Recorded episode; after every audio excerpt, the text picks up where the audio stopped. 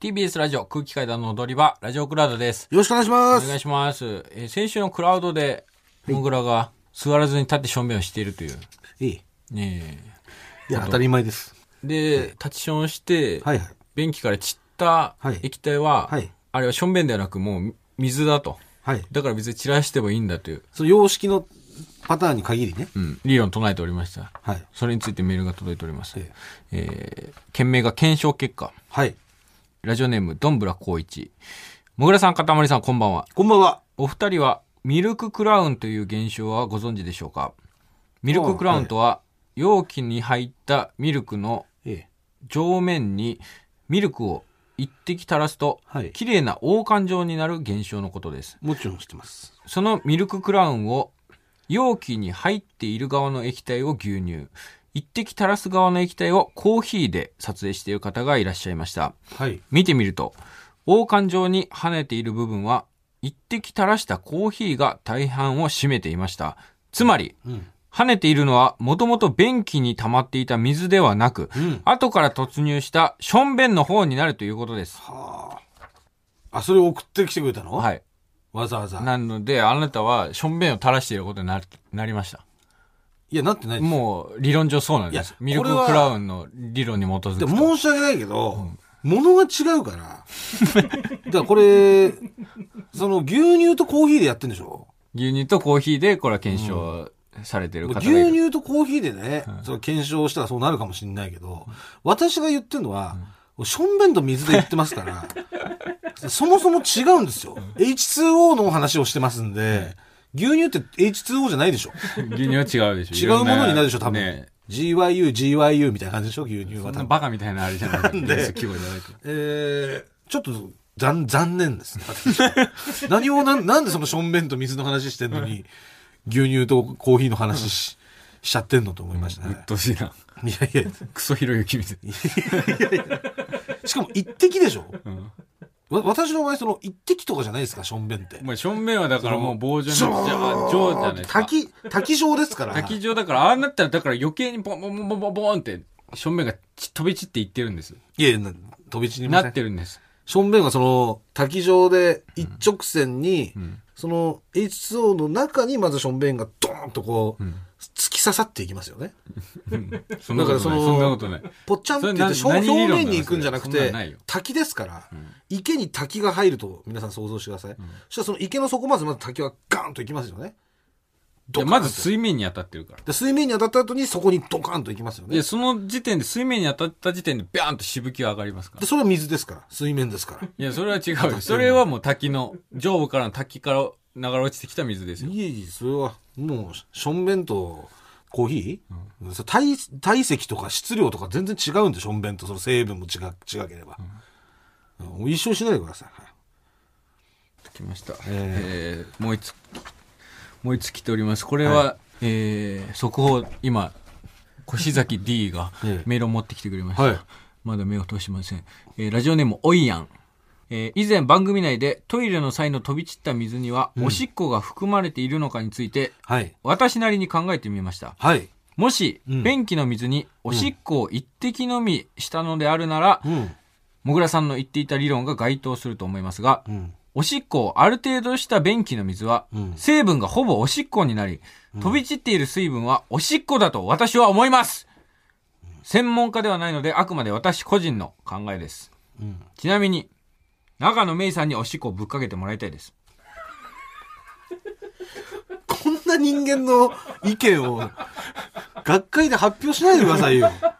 私のミスです。知らないよ、こそれんは。最後まであの、メールに目を通してなかったので、 なの、メイさんに。はい。最後の一ぶっ行かけでて、もらいたいってさ非。常に信用できない人間からのメールとなってしまいましたが。そんなわけないじゃない。はい。これ最後のそん一行を抜かしたとして考えなて、いや考えられませんでよ。もこれは理論上そうじゃないですか。あなたおしっこししていくと。そんな、あなたはこんな長野メイさんにね、ぶっかけてもらいたいですって言ってるような人間の意見を聞くんですか、でもこれは彼の一部分ですから。一部分ではな非い常ですに研究熱心です。彼彼の全がてですどうなってるの彼か、のそういう科学者的な側面を持っています。いたやいだやいや一部分だけ長野美さんにおしっこぶっかけてもらいたいっていう。結論をこれで締めてるってことはもう私の意見なんてどうでもいいと思ってるんです。えーもう一つ水だ届ろいうておがりま何す。だろうが。もう一つ届いております。はいえー来ました、速報で。えーラジオネーム、私の傘だけありません。クラウドで話していたトイレの羽の件。跳ねないように入射角がどうのこうのと鈴木さんがおっしゃっていましたが、はい。トイレの羽について研究をしているアメリカの物理学者が、はい。トイレの水の水面からうん。 10ね12センチ以内からおしっこをすると、うん。羽がゼロになるという研究結果を発表していました。うん。特殊なライトを当てると発光する蛍光塗料をおしっこのようにトイレに向かってして、うん便器のどこをめがけておしっこをしたら羽がどれだけあるかという実験があったんですが、うん。水面に向けてやったとしても、うん。少なくても300滴以上の水滴が跳ねていました。跳ねた水滴が発光したということは、うんこれがおしっこだったら、おしっこも一緒に跳ねているということになります。うん。結局、座っておしっこをした方が跳ねないという結果でした。うん。これは、合点で放送されていました。うん。立っておしっこがしたいもぐらさんは、うん。トイレで立ったままおちんちんを水面12センチ以内に近づける。もしくは、おむつを履いて立ってすれば、この問題は解決しますよ。合点していただけますかいや、合点しませんこれ、いやもうこれ、しのすけさんが言ってますから。しのすけさんは合点していただけますかって言ってないでしょいやでも、しのすけ師匠篠介師匠は言ってるはず私での数だけありませんが合点していただけますかって自分にそのしのすす。でけも師匠放送の内でしのすセけリ師フ匠をも言パっクっててるは書ずでいてする。わけですよ。合点していただけますかはいやいや、これは、あのー正直、あのーこれ、しょんべんじゃないんで、蛍光塗料でやってるわけじゃないで すか。で、あと、で、あと、そういうスポイトみたいな、ホースみたいなとこから流してるわけでしょこれ。いや、これはまあ、もちろん、チンチンから直接出てるというわけではないでしと思いょますチンチンから出てないってことはもうしょんべんじゃないのよ。いや正面じゃなかったとしても、これ、そしょんの、べんじゃないものでやられちゃうと、んもう一切その意味がないから。じゃあ、て私はめしょえんで、べてんめのえで話して実る験しろよ。いや、私はもう実験などせずに、お前が実験するお前が実験するもうあれが水だといだうかこら、俺とが分がかっしててるやる、俺がしてやるよ、じゃあ。いや、いやいいです。お前が、タッチション、嫌です。様式便所に。だなんかでら、周りにも、そんないうやだから自分のしょんべんってしたらいいでしょなんで俺がそれやんなきゃいけないの俺はもう水だって分かってんだからいいのよ。だから自分でしょんべんでもいいです。俺がもう、研究して、お前にじゃあ事自分の実を突きつけてやる。自分のしょんべんで実験。俺は見たこととあるもん、床に。俺が、俺もそういう愚かな時代がありました、立って、うん。しょんべんする。様式便所に向かって。座ってしょんべんしてんの今。してるよ。出せしてるよ。これが最先端だから。ニュージェネレーションだからい。やいやいや。 21世紀だから。でしかも、跳ねないんだし。そこ届きました。ラジオネーム、アールグレイジェノベーゼ。空気階段のお二人こんばんは。こんばんは。先し、えー先日のアフタートークで話題になった飛び跳ねた水におしっこが混じっているか問題について、ん物理の知識がないので実験してみました。え食紅で色をつけた水と、何も入っていない水を用意し、はいはい。お風呂場に行き ます。うん。えー食紅は分かりやすく青にしました。うん。何も入っていない水は洗面器に入れます。はい。食紅で青く色をつけた水は、うん。水鉄砲に入れます。うんうん。そして50センチほど上から洗面器に向かって、水鉄砲から青い水を発射しました。はい。結果、壁や床に青い水が、うん。やっぱり跳ねた水にはおしっこが混ざっています。もぐらさん、気をつけてください。いや、しょんべんじゃないのよそれ水鉄砲に青い水入れてやった結果でしょ、私はそのチンコから出る黄色いしょんべんの話してますんで。だから皆さん、あの、あ青い水たくさんとかじゃないん検ですよ証してくれた方がいらっしゃると思うんですけど、この豚は、チンコから出たおしっこじゃないと納得しないそうなのそでりゃ、そうでしょ、それはしょんべんの話してんだから。もう。なんで俺はこんなにお前に座っておしっこさせたいんだ ろう。まあ、そしてちょっと機嫌がね、悪くなってしまったんで、次のコーナー行きましょう。 鍋しめプロジェクト、略して、鍋プロというわけで、えー鍋しめ、鍋のしめ専門店の、えーコーナーでございます。こちらはですね、えーまあ、水川かたまにオーナーがですね、鍋の締め専門店を出したいという話を、えーしまして、まあ、鍋の締めを専門店を出すということは鍋を食う役がいないといけないよねと。まあ、その方々をじゃあ鍋嬢と呼ぶ呼び、えーぜひお店を手伝っていただきましょうというのが、まあ、先週の流れです。で、先週、あの、まあ、書類審査といいますか、一次面接がありまして、で、6人の方のお話を聞いて、えー5人が二次面接に進むということになりました。その5人の方と今週、もう電話でお話をしようという話だったんですね。はい。二次面接として。ただ、ちょっと今日が、あの、スケジュールの関係で収録がですね、なんと今、あの、平日の昼なんです。はい月曜日の昼。なんで、こう、皆さん出られない時間帯なんで、うんちょっと電話の二次面接は、またちょっと来週とかまで伸ばさせていただいて、はい。で、その代わり、私も、ちょっと、鍋所やりたいよという、その書類審査の方がもう、たくさん来てますんで。はい。はい。えー、まずはラジオネーム。係長は自転車通勤。えー、もぐらさん、かたまりさん、はじめまして。はじめまして。私は42歳の女です。うんうん。先日の鍋城選考の様子を聞かせていただきました。はい。かたまりさん、あなたは初心をお忘れではないですかなんでしょう。熟女の女もいかがですかあ、若い子には負ける部分もありますが、はい。いろいろと経験してきている分、若い子にはない魅力も多いことを、かたまりさん、あなたはよくご存知のはずです。そうです。また、現在、国家公務員として働いており、マジですか。管理職についておりますので、はい。鍋城リーダーとして、はい。若い城を束ねることもできます。これは。プライベートでは、バツイチ、はい IT 社長の愛人という肩書きもありま すので、恋愛に悩んで仕事のパフォーマンスに影響が出がちな若い嬢たちの悩みを聞くこともできます。なるほど。いかがですか、はいかたまりさん。そもそも熟女好きと豪語していたのですから、熟女を置くべきですよね。はい前向きなご検討よろしくお願いいたします。はいということでえー、これはなんか、その採用っていうのもおこがましいですけども、えぜひとも、まあ、国家公務員の管理職として働かれて、ぜひとも我が社に、あの、どうか、はい。あの、入社してほしいです。ああ、はい。あの、ぜひとも本当に重要なポストについていただけると、あら、本当に助かります。もうじゃあ結構バイトリーダーみたいな。もちろん です。管理職についていただきます。え面接はでもした方がいいですよねやっぱお話をしてねまあ、それは、ううんん、あもう、肩書きとかだけ聞くと、あと、その、できる、ね、うんえー若い方のメンタルのケアですとか。まあそういう悩みを聞いたりとかね、はい。することもできますから、はい。ただやっぱ副業禁止なんですよなんでもう国家公務員やめてもらえますかもうこれはしょうがないです。その、 非常になんか乱暴なことを申してるのは分かってるんですけども、ええこね。国家公務員の方っていうのは副業ができないんですねはい。これはもう仕方ないです決まりなんで,、うん。ええでそこをちょっと無理やりね、うん。なんかいややりながらやっていいっすよみたいなさ、そのこそれはダメじゃない、んねだからやめてもらって、うん。元国家公務員 管理職という肩書きでどうでしょうかね。ぜひお願いします。あ、こちらのはい係長は自転車通勤さんは、えー二次面接にはい。進むということで。いいですね。どんどんどんどん。じゃあそのあたりちゃんと聞きたいっていうのはこれ覚えておいてくださいね。辞めれるんですかっていうのを。はい。国家公務員辞めてもらいままあ、すそよっていれうはマストになってきますよね。そうそうそう。それのはそうですよ。だって掛け持ちできないんだだから問題になりますよ。よ。もし仮に、んね、黙って副業をやってましたなんてことがいやバレたそれがら、さ、写真週刊誌とかに撮られてみなよ、もう。え国家公務員、鍋の締め専門店で 働くみたいな。そしたらなんとそこのオーナーは芸人でみたいなさ、どんどんどんどん悪いことがもう芋づるよ、もそうですよね。う。うん。できるだけけ、なんか週刊誌とか警察とかとは距離を置い て、経営していきたいので。後ろめたいってことですから。やめ後てろめたやめていこともらっはてしたくないということですね。そうです。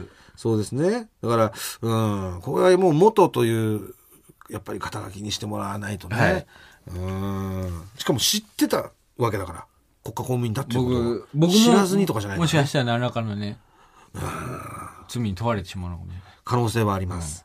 えー今回はなんと熟女の方からの応募がたくさん来てるということで、はいえー続きましてラジオネーム、ハトコは授乳中。はい。えー水川社長、こんばんは。こんばんは。私は数年前、はい熟女ユースとしてはい投稿をさせていただいていたのですが、はい。現在、35歳になり、はい。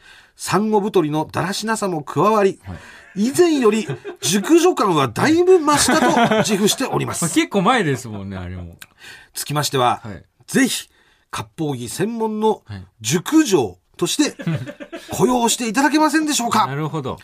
着付けも自分でできますので、はい和服に割烹着の船さんスタイルでのはい。お勤めも可能なのですが、はい。個人的にははい。タートルネック、はいロングスカートに割烹着で熟女のエロさを極限まで演出させていただければと考えております。はい。かっこ国家資格である介護福祉士を取得し、はい長年介護のお仕事をさせていただいておりますので、はいご高齢のお客様には、丁寧に食事介助もさせていただなきるますほど。水川社長、何卒ご検討よろしくお願いいたします賢という賢いどうでしょうかこれは、ええあの、採用でございます。採用採用です。介介護のええ資格持ってる方って先週もいらっしゃいましたっけ、先週はね、はいい、らっしゃらなかったんですよ、あ、そうか。なんか、うおじさんの接客が得意ですみたいそうな。インストラクー。ターのイン方ストラクターはいたんですけどね、うんだからおじさん慣れはしてますっていうことだったんですけど、まあもちろん介護のお仕事をされてて、そういった接客、んえー得意かもしれないっていうそのうもであすりね。ますし。、でまあ、こっからやっぱり高齢化社会になっていくわけで、はいえーターゲットはやっぱり、もうご高齢の方ですよ、絶対に。はいうんうんで、そうなってくると、まあね、なんかちょっと、食わしてくれよとか、あるかもしれない。そういう時にね、食わせるサービスとかね、はいはいはいなんか、ここ危ねえなとかさ、うんそういう目線も、そういう介護士の方ってあるじゃない。うんこの段差なくした方がいいんじゃないですかそうとか。ですね。そのバリアフリーとか。的な目線もね、はいお店に対してくれると思うしね。はい。うん。これいいんじゃないですかうん。じゃあもう、まあ、鍋の締めっていうのは消化にもいいですしね。そうですよ。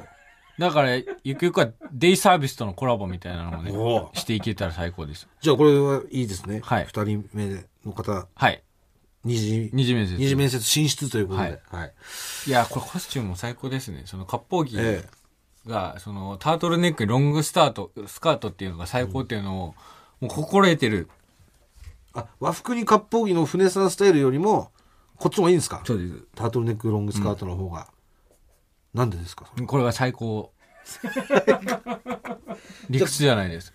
じゃあこれは高いってことこのタートルネックロングスカートのオプションはちょっと高いってことこれは。高くなるのかなでも、そうか。いいもんだから高く。これだけ高いってなんか、ね、普通にバニーとかの方が安いっ てことですよねえー続いての方です。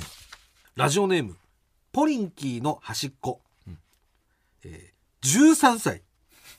中学1年生の方だ。え ー嘘だろ母携帯を使用して応募してき来てくれてるようです。えー、もぐらさん、かたまり社長、スタッフの皆様、こんばんは。鍋城、応募させていただきます。ダメダメです。年を見て、ん即落とそうとしているそこの、あ、な、た。 待ってください。そしてお願いです。風営法を適用しないでください。メイドカフェみたいにしてください。多分、本当に回転するのには、少なくとも3、4年の歳月がいるでしょうその時、私は立派な高校生です。かっこ、ナイスバディも待っていると思います。えー3、4年、鍋城になるために修行をします。かっこ、白菜の水煮を2キロ食べる。自然の笑顔、綺麗な歩き方、などなど。そして、回転するときには、ご主人様、お嬢様を楽しませる自信があります。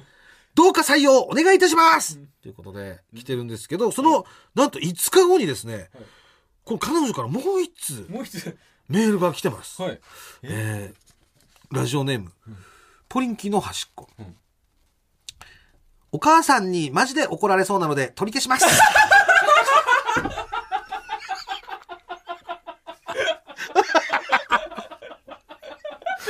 ということで、えなるほーポリンキーの端っこさんはもうど。、あ、時代。えー辞退をされたということで、そっか。えーこれは良くないもんね。お母さん怒られるのはいや。それはもう良くないですよ、いやありがとうございます。本当に、どんどんどんどん形になっていって。えーおはい。なんで、鍋の締めはね、はいえー着々と進んでおります。はいイエンサ5円の、応援のほど、おれお願いします。お願いしますえー、普通歌が届いております。普通おたはい。世田谷区の会社員、ねじり本女と申します。ねじり本女。ねじり本女。はい。ええー1月17日の放送で、うん。春風亭昇太師匠に弟子入りしたうんイケメンのゆうちゃんのことをちらりと話題にしていましたよね。おうん。えーおそらくですが、はい。えー昇太師匠の一番弟子、春風亭少々さんのことではないでしょうか。えー少々さんは確かにイケメンで、主に創作落語を演じています。えー TBS ラジオでもおなじみの神田伯山さんや、うん。えー笑点新メンバーの桂宮司さん、うん。宮司さん、桂宮司さんらとユニットを組んで活動し、うん。若い落語ファンを増やすなど活躍しています。ええ昨年真打ちに昇進し、さらなる活躍が期待される人気落語家です。えー、少々さん。えゆうちゃんちょっと検索してみてくださいよ。ええめちゃくちゃ人気あるんですよ、少少々々さんは。さんは、だって、名前は僕、違います。。え嘘違いますすね。違います。えー、すいません。少々さんではございませんご。ざいません。あの、今、聞いたところ、少々さんではないかというメールがたくさん届いてるということなんですけど、あの、すいません、少々さんではございませんね。はい。いや、すいません。ありがとうございます。ありがとうございます。ただ、ね、引き続き、情報をお待ちしております。ありがとうございまし あ。りがとうございます。はい。 TBS ポッドキャスト三輪明宏のバラ色の人生三輪さんの神エピソード教えてキャンペーン開催 TBS ラジオ公式 X をフォローし「ハッシュタグ三輪明宏」をつけてあなたが好きなエピソードを投稿してください番組ステッカーと特製クリアファイルをプレゼントします応募は3月15日金曜日まで詳しくは TBS ラジオのホームページをご覧ください皆様、どしどし、どしどし、ご応募くださいましね。待っとるけんね。